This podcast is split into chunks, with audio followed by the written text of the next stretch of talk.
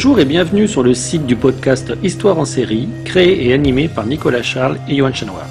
Au programme, une analyse des séries d'hier, d'aujourd'hui et de demain par les spécialistes des questions mobilisées par nos shows préférés.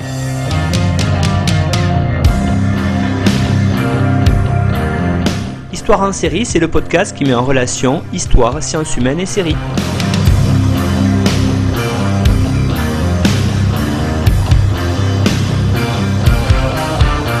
Bonjour à tous, bienvenue dans Histoire en série où aujourd'hui on se rend au Québec pour rencontrer Valérie Ternucci-Douillard. Bonjour Valérie. Bonjour. Alors Valérie, vous avez une maîtrise d'histoire et vous êtes doctorante en sciences et des religions à l'Université du Québec à Montréal, l'UCAM. Vos recherches doctorales portent sur les femmes engagées dans la religion juive, dans les courants libéraux et orthodoxes. Vous avez euh, un article à paraître, par exemple, dans la revue euh, Religiolique qui s'appelle Le rabbinat féminin au sein du judaïsme libéral en France, de la difficulté à briser le plafond de vitrail, euh, qui rend compte en partie de, vos centres d'intérêt, les religions, le féminisme et les genres.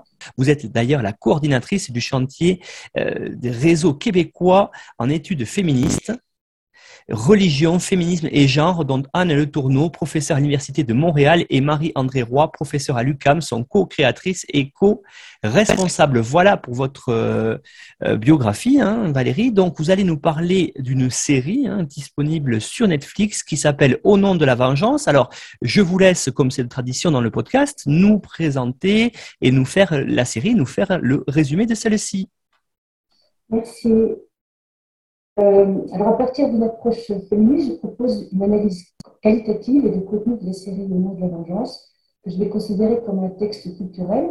Pour cela, je vais m'appuyer sur les discours verbaux, les représentations portées par les personnages principaux tout au long de leur parcours euh, narratif respectif. Alors, très rapidement, voici l'intrigue de l'histoire. Cinq jeunes femmes qui ont en commun la même tâche de naissance, en forme de poisson et le même prénom, Rona, s'unissent pour découvrir l'histoire de leurs origines et se vengent de leur père et de leur grand-père, qui sont deux hommes politiques haut placés et malfaisants, toxiques. Les protagonistes principales sont les cinq jeunes femmes, Caridad, la Bautista, la cartomancienne, Mathilda, la chanteuse, Manu, la stripteaseuse, et Valentina, la journaliste. L'antagoniste principal est Simon Maroquin, avocat.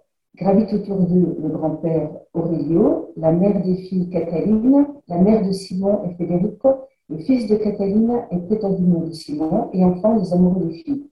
C'est une série mexicaine écrite par une femme scénariste, Jimena Romero, et qui s'inspire d'une série colombienne de 1997. Celle-ci avait inspiré d'autres versions sorties en 2004, 2008 et 2018. Et on peut voir Au nom de la vengeance sur la plateforme Netflix depuis octobre 2021. On est donc euh, ici, Valérie, face à une telenovela. On en a déjà évoqué euh, une telenovela euh, qui est assez célèbre, qui s'appelle Esclava Blanca dans le podcast Histoire en série. Hein. Je renvoie les auditeurs et les auditrices sur notre site internet histoireensérie.com pour aller trouver le lien vers cette émission. Alors, justement, peut-être, parce qu'on n'en a pas fait beaucoup, Valérie, est-ce que vous pourriez nous présenter quelles sont les principales caractéristiques de ces telenovelas telles qu'on retrouve ici dans Au nom de la vengeance? Alors, cette série, effectivement, appartient au genre de la telenovela, qui est un genre populaire, qui se caractérise notamment par différents critères. Je vais en énumérer quelque peu. Euh, le choix des thématiques de prédilection, comme le souligne Lucie Rocher, par exemple, le besoin de reconnaissance et de l'ascension sociale. En effet, les protagonistes aspirent à gravir des échelons pour sortir de la pauvreté et obtenir un statut social élevé, même si la misère est fantasmée plus que réelle. Les représentations sont imaginées, idéalisées. Il n'y a pas de misère qui, est exposée. On ne voit pas de bidonvilles, de rues ou d'habitations sales et vétustes. Les modes de vie sont occidentalisés, devenant ainsi une norme à suivre, dont on s'inspire, un but à atteindre. Les thématiques sont toujours en lien avec l'actualité. Elle est illustrée particulièrement et de façon quasi récurrente par la corruption, les drogues et les trafics en tout genre. L'usage du mélodrame pour dépeindre le quotidien, la constance des femmes heureuses, L'omniprésence d'histoires d'amour impossible, de la famille complexe et tourmentée.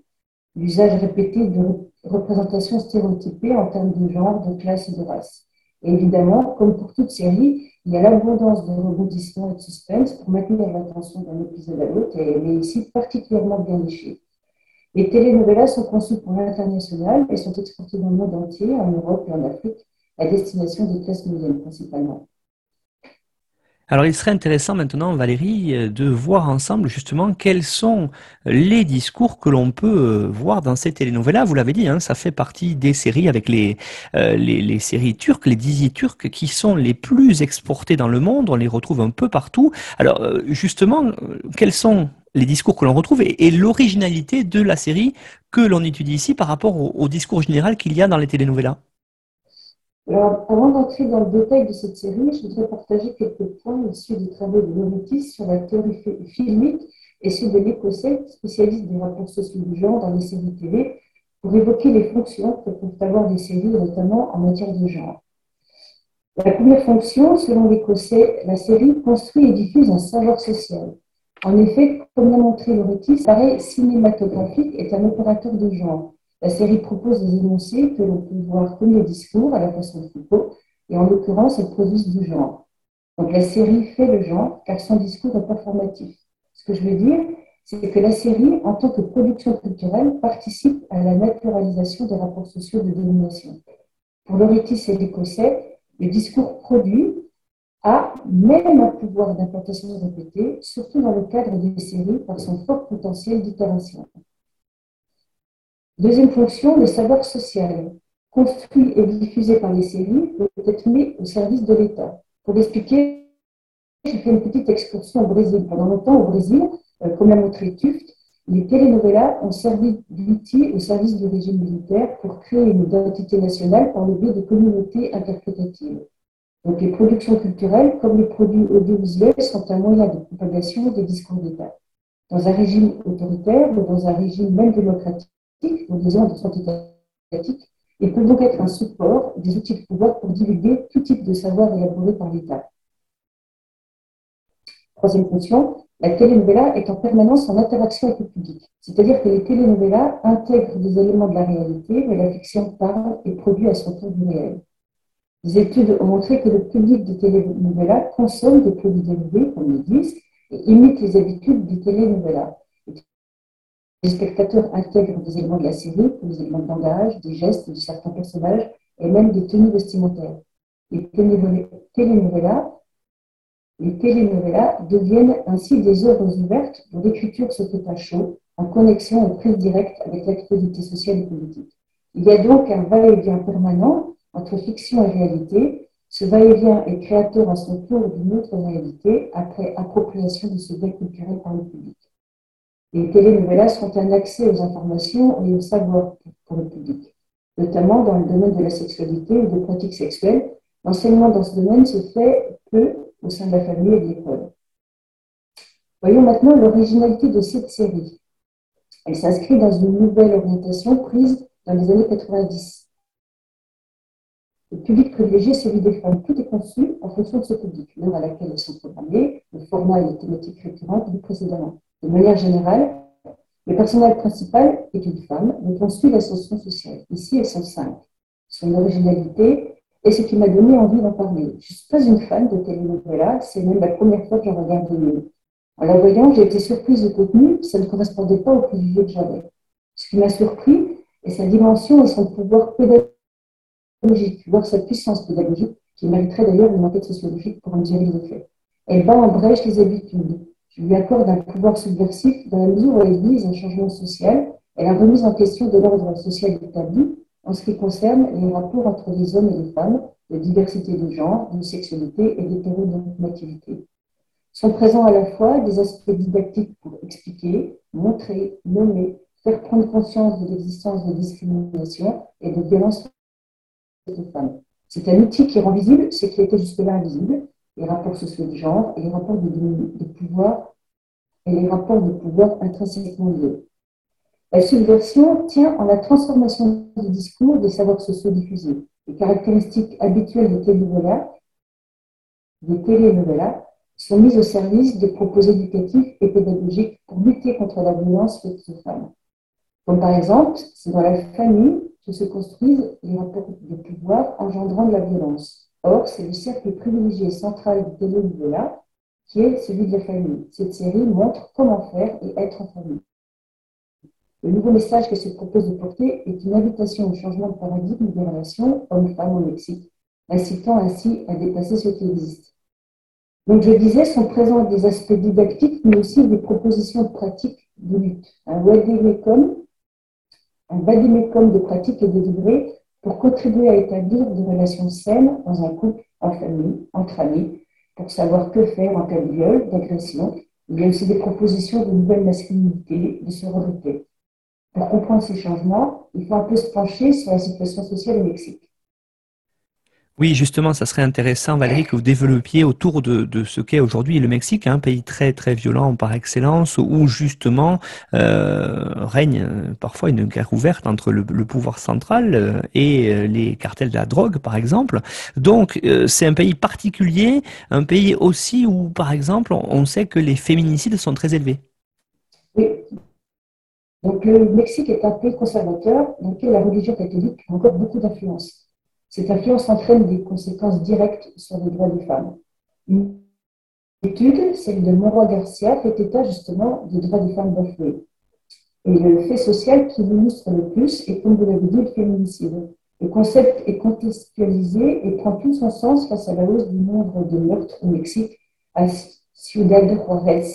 Entre 1993 et 2011, des meurtres de femmes et des disparitions ont eu en grand nombre, on estime à 1300 mortes sans que ceci et celle-ci soient élucidés.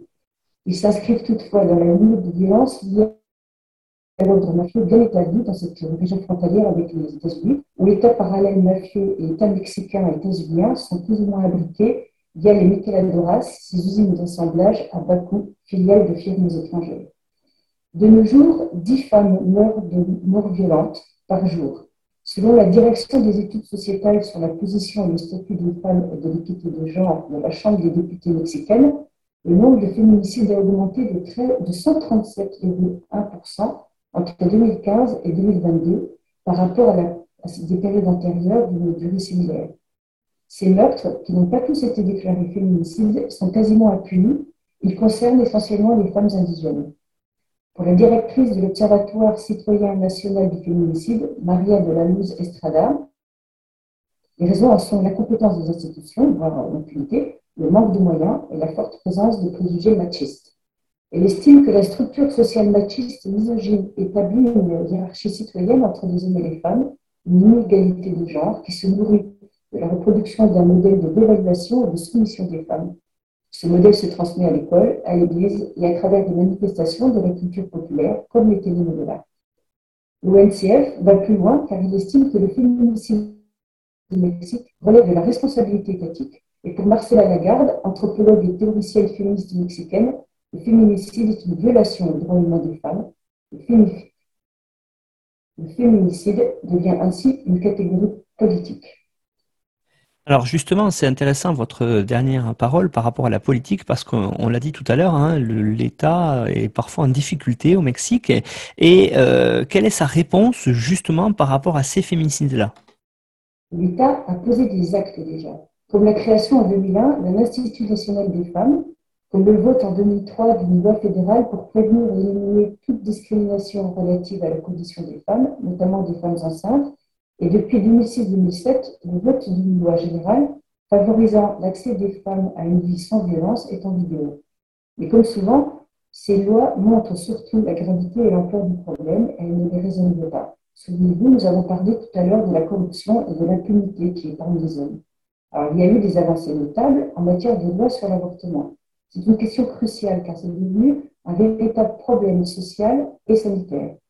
En septembre 2021, la Cour suprême a jugé inconstitutionnel les articles du Code pénal d'État qui punissaient les femmes qui se font avorter. Alors, certes, ces arrêts font jurisprudence et signifient que toute femme qui avorte peut faire appel à un juge quand elle est poursuivie et condamnée à des peines de prison, par exemple. Ça ne légalise pas l'avortement, mais ça la revient à le dépénaliser dans tout le pays. Effectivement, avant ce jugement, l'avortement était dépénalisé que dans 4 États sur 32. Alors, euh, on l'a parlé tout à l'heure hein, de votre spécialité, Valérie, qui était le, regard euh, féministe, hein, voire ici transféministe. Ça serait bien que vous nous en parliez, peut-être, euh, comment cette série montre cela. Et, c'est vrai, peut-être pour commencer, se dire que finalement les séries, quelquefois, hein, participent d'ailleurs à cette émancipation féminine. Oui, on peut dire les séries participent à l'émancipation des femmes. La philosophe française Sandra Logier, qui a écrit sur les séries, nous dit que ce genre télévisuel dévalorisé fait la part belle aux femmes pour plusieurs raisons. Sans doute parce que le support de la TV est un élément du décor domestique qui est encore le domaine d'évolution des femmes à travers l'état domestique, puis euh, parce que les thématiques tournent autour des enjeux familiaux à la vie privée.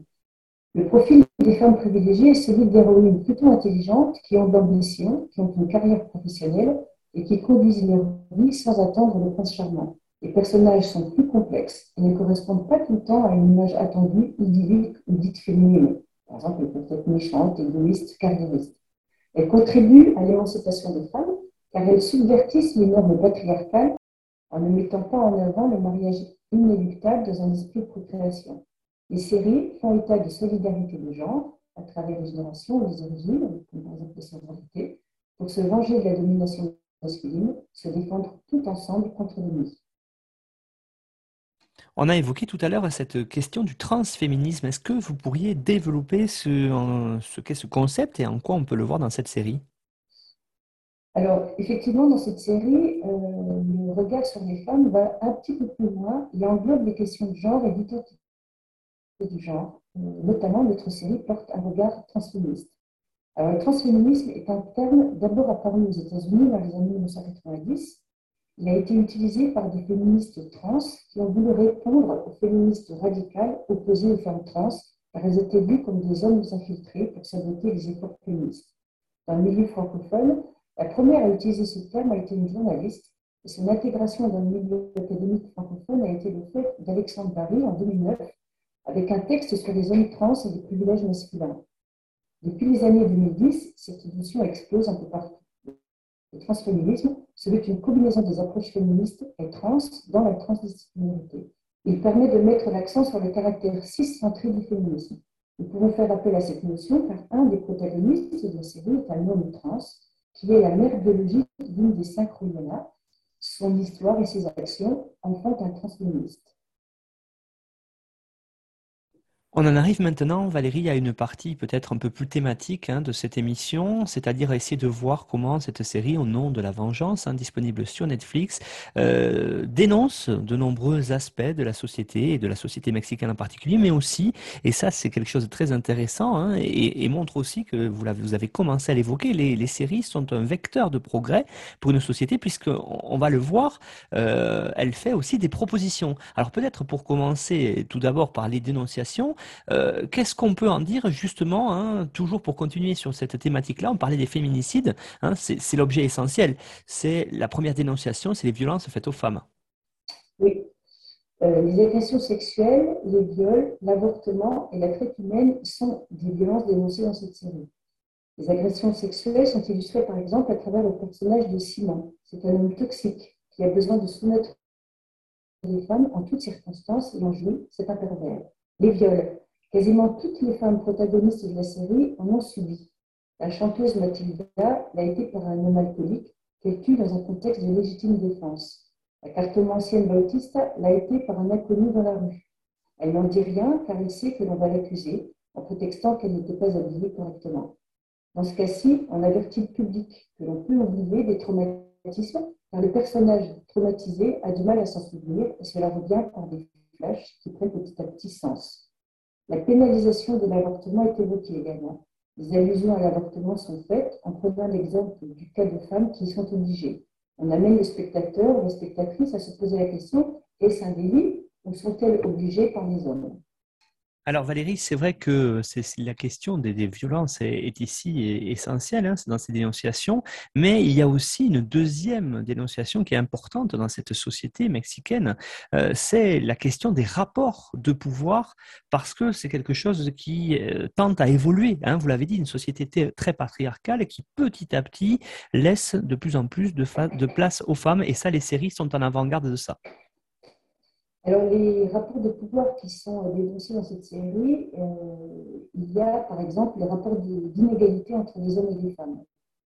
On le voit dans le personnage de Catalina, de Catalina, l'épouse de Simon. Elle est dépressive à la façon des Desperate Housewives, inactive et dépendante d'un mari en position dominante. Elle sombre dans l'école. On le voit aussi à travers les positions subalternes des mères par rapport à Simon Maroquin.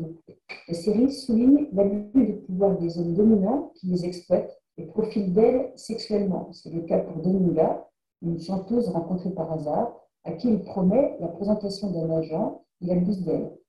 Ou encore Rosa, une comptable employée par Simon qui ne peut se refuser à son patron de peur de perdre son emploi.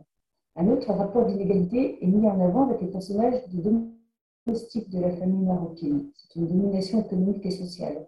La domesticité incarnée par une femme indigène, c'est elle qui prend soin des membres de la famille. On a affaire ici à une double pression de classe et de race. La série adopte ici un regard intersectionnel terme qui désigne l'expression de personnes qui subissent simultanément plusieurs formes de domination ou de discrimination dans une société.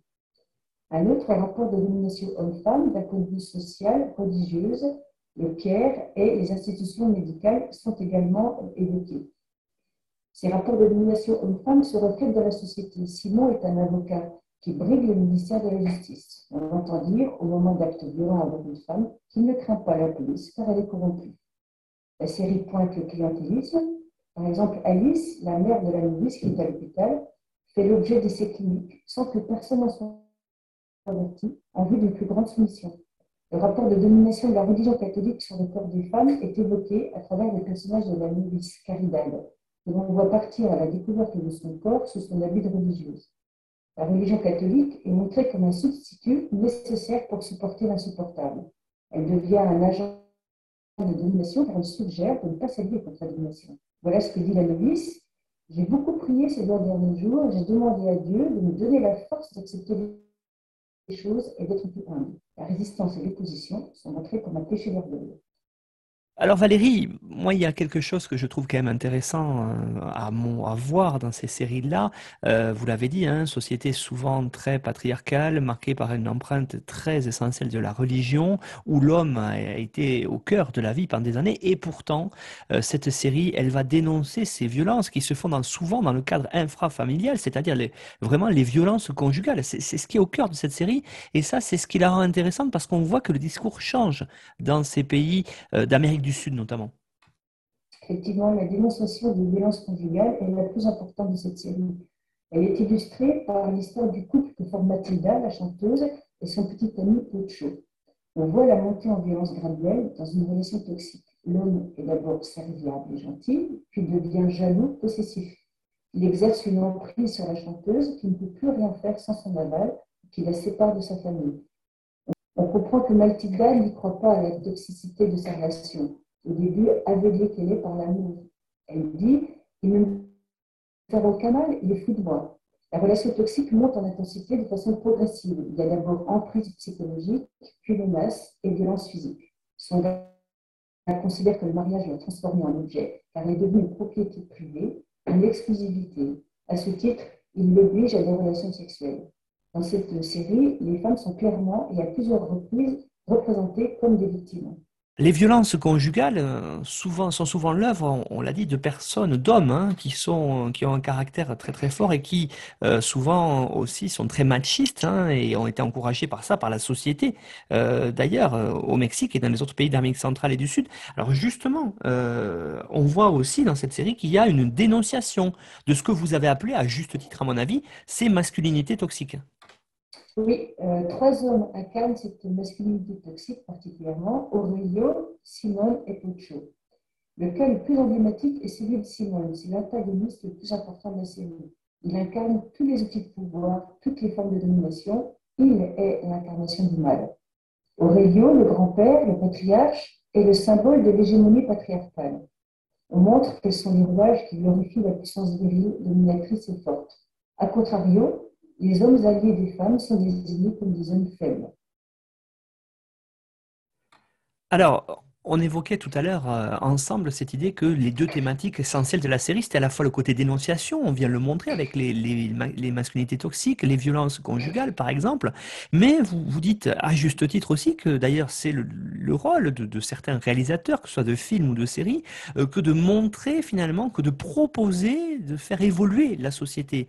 Et ça c'est très intéressant là-dessus. Alors justement, si on revient sur ces propositions que, que l'on voit dans cette série, euh, qu'est-ce qu'on peut en dire par exemple, on voit qu'il y a des choses autour de l'empowerment et de l'agentivité qui sont essentielles ici. Oui, parmi les principales propositions, c'est promouvoir l'agentivité des femmes ou ce que je pourrais dire empouvoirment, qui est une, mauvaise traduction de empowerment. Face à ces rapports de pouvoir inégalitaires et systémiques, face à ces masculinités toxiques, les femmes s'émancipent, se rebellent, luttent. Chaque démonstration est une illustration, par exemple, de ce qui peut être par n'importe quelle femme. Caridad s'émancipe de la religion en découvrant son corps. L'amour humain est charnel. Les femmes revendiquent de pouvoir se défendre elles-mêmes sans avoir besoin d'un homme pour cela. Valentina tente de mettre la justice dans le coup et de transformer la vengeance en justice. Mani a le pouvoir de dire non à des hommes dans le cadre de son travail s'ils se conduisent trop mal. À travers le personnage de Mani, d'ailleurs, les femmes sont représentées comme les instigatrices de leur propre sexualisation, se soumettant au regard masculin, à leurs conditions et pour leur intérêt personnel et non plus ceux des hommes. Les personnages féminins se servent des opportunités qui s'offrent à elles, sans se plier pour autant aux exigences patriarcales pour faire advenir ces opportunités. Alors, il y a aussi une autre solution proposée par cette série, c'est la question de la sororité. Et c'est vrai que c'est très intéressant là-dessus parce que euh, on a ici la mise en avant d'une vraie solidarité féminine, on va dire. Oui. D'ailleurs, la vengeance des glisseurs est basée sur la solidarité. Elles font tout ensemble et elles ont besoin des unes et des autres. Les liens sont mis en valeur par le fait d'avoir le même prénom, la même place de naissance, les mêmes pères, les mêmes origines de naissance. Elles sont le fruit d'un abus. La solidarité féminine dépasse leur cercle même. Elle est familiale et omniprésente. Une tante proche, une grand-mère proche. Même la domestique indigène est solidaire et vient en aide à celles qui sont victimes des hommes, comme elle finalement. Donc finalement, si on vous suit, hein, on a commencé à le comprendre dans les dénonciations, donc en miroir, elles se font les propositions. Valérie, euh, il y a quand même une certaine idée de remise en question de nombreux stéréotypes de genre dans la série. Ça, c'est très nouveau et c'est très intéressant de voir ça dans des pays, vous l'avez dit, très très machistes comme ceux d'Amérique centrale ou du Sud. Voilà, donc ici dans cette série, on va casser, casser l'image traditionnelle des femmes. Les caractères des personnages féminins ne sont pas tous idéalisés. Un cas sur du lot, c'est celui de Manu, qui est individualiste, intéressé par l'argent, qui use des mêmes moyens que les hommes pour aboutir à ses fins, comme le chantage. Manu prône la self-défense avec ses propres armes. Elle a adopté des comportements plutôt attribués aux hommes. Aussi, la femme méchante, comme symbole d'indépendance, joue un rôle réservé habituellement aux hommes. La multiplicité des personnages féminins au sein d'une télénovela permet aux femmes de s'identifier à plusieurs identités afin de construire la sienne. On casse l'image du mariage? Le mariage est remis en question. Mathilde dit à Pocho, vous n'avez pas besoin d'avoir une bague dans le doigt. On casse l'image de la femme mère. Dans le cadre de la maternité, la série ose dire que l'instinct maternel n'est pas inné. C'est Daniel qui avoue ne pas l'avoir eu et qui est parti en laissant sa fille. On expose une remise en question de la maternité hégémonique comme une expérience sociale ancrée dans le sens commun, façonnant l'identité maternelle. On casse l'image de la femme dépendante d'un homme financièrement. Valentina, par exemple, au restaurant, paye sa note. Et puis, vous l'avez dit tout à l'heure aussi, hein, je pense qu'on peut voir cette idée aussi de mettre en avant de nouvelles identités sexuelles ou de genre. Hein, quand on parlait par exemple de transféminisme tout à l'heure, ça aussi, euh, c'est relativement nouveau dans, les, dans le, monde euh, d'Amérique du Sud. Oui, on visibilise la diversité sexuelle et de genre. L'homosexualité est banalisée. Daniel annonce une homosexualité en toute sérénité et cela ne provoque pas de choc. On va même plus loin, quand Daniel se dévait et montre les traces de la mastectomie, on n'hésite pas non plus à parler de lesbianisme. La transidentité et le choix des opérations nécessaires au changement d'assignation sexuelle et de genre est évoqué, et là encore, en toute quiétude, et fait entrer dans le quotidien ces questions étrangères aux débats sociétaux. Claudio, l'ami de Daniel, est un homme noir. La série croise tout type de diversité. Vous avez aussi euh, cette idée hein, de, la, de nouvelle euh, masculinité, on peut dire, de nouvelle vision de l'homme qui se détache de la vision traditionnelle dans la série. Oui, on propose de, une nouvelle masculinité qui consisterait à euh, faire en sorte que des hommes deviennent des alliés des femmes. La série montre ce que pourrait être une autre masculinité, sans rapport de sexe et de pouvoir avec les femmes. Elle donne à penser, elle montre un autre possible. Lorenzo, Federico, Ignacio, le frère de Simon, Camille, Daniel sont les antithèses de Simone et Pocho. Federico soutient et protège sa mère, il fait à manger, il n'exige pas d'avoir de relations sexuelles dès le premier rendez-vous, c'est un romantique. Camille, le chauffeur du procureur, aide Manu. Daniel rencontre des comportements de toxiques à Mathilde, il la met en garde, il l'encourage à la non-violence. La violence est loin d'être une solution à tout, dit-il. Lorenzo, en tant que policier, est un soutien pour les femmes car il débusque un trafic de traite humaine. Ce sont des hommes qui n'ont pas recours à la violence, vu par eux comme un élément de faiblesse. Alors souvent, dans les telenovelas, on, voit que le monde qui est mis en avant, c'est un monde qui est relativement imparfait, hein, qui, montre une certaine catégorie, justement, uniquement d'ailleurs de, la société. Et ça, ça fait partie des limites de la série, parce qu'il y en a plusieurs, et j'aimerais maintenant que vous les évoquiez. Oui, donc elle se veut progressiste, mais elle est quand même confrontée à ses propres limites. Elle offre une vision essentialiste des sexes et des genres, par exemple, dans le choix des métiers, et même dans le choix du personnage transgenre qui passe d'une autorité sexuelle à une autre. En cela, les clichés de la télénovela sont bien respectés. La situation sociale vécue au Mexique ne se reflète pas dans la série. Les personnages sont blancs, issus de la classe moyenne, supérieure et oligarchique. Quand on dit que les télénovelas s'appuient sur l'actualité, on pourrait penser que s'appuyer sur les questions de genre est un effet de mode. L'intersectionnalité est seulement suggérée. Les cas des autochtones, le classisme sont survolés, mais rien sur l'agisme ou le capacitisme. Les corps sont encore très sexualisés, même celui de la novice que l'on aperçoit par transparence. Il faut que la série attire les spectateurs, donc les critères de beauté sont encore occidentalisés. L'usage du cliché pour définir les caractères des personnages, hommes ou femmes, sont encore bien présents, mais avec tentative de montrer des sexes et des genres différemment. On en arrive maintenant au bout de cette émission sur la télénovela euh, au nom de la vengeance. Et j'aurais aimé que vous nous disiez justement qu'est-ce que euh, nos auditeurs doivent en retenir de cette télénovela, euh, quelle image on doit en avoir parce que vous l'avez dit, hein, à la fois elle retrouve certains clichés de ce genre mais elle essaye d'aller plus loin. Alors qu'est-ce qu'on doit en retenir finalement Valérie? Je ferai un parallèle avec un, événement qui s'est passé aux États-Unis, au moment de l'élection du président Obama, donc le premier président noir aux États-Unis. Des journalistes et des commentateurs se sont demandé s'il le serait devenu sans la série 24 heures chrono. Ici, la fiction a précédé le réel. J'aime à croire que dans le domaine des relations plus saines entre les femmes et les hommes, au Mexique et ailleurs, la fiction précédera le réel et contribuera au projet d'un monde plus égalitaire. Merci beaucoup Valérie pour tout ce, tout ce qu'on a vu sur cette telenovela. C'est très intéressant parce que c'est un genre qui est très diffusé, vous l'avez dit. Il y a beaucoup de choses à dire dessus et pourtant, euh, on n'en a pas encore beaucoup parlé dans Histoire en série. Vous venez un petit peu, euh, au début de cette quatrième saison déjà du podcast, combler en partie euh, cet angle mort. Alors vous avez fourni une bibliographie indicative que l'on retrouve, hein, comme à chaque intervenant intervenante, sur la page de l'émission, sur notre site internet histoire-en-série.com Et puis, euh, je sais que vous le faites, Valérie, et j'ai incité les autres à le faire d'ailleurs. Retrouvez-nous sur les réseaux sociaux, sur notre euh, Twitter ou sur notre groupe Facebook Histoire en série. Merci beaucoup de nous avoir présenté euh, cette telenovela. Et puis, j'espère, Valérie, à bientôt pour une nouvelle émission.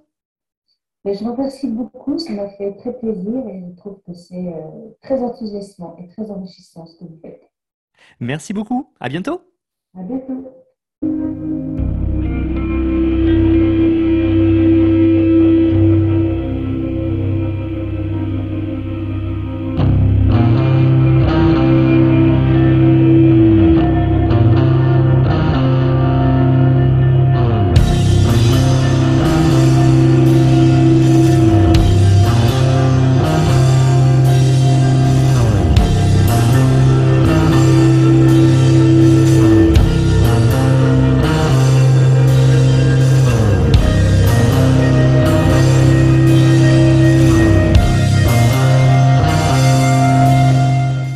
Retrouvez-nous sur Twitter, at Histoire en série, pour connaître le programme à venir, ainsi que des conseils bibliographiques.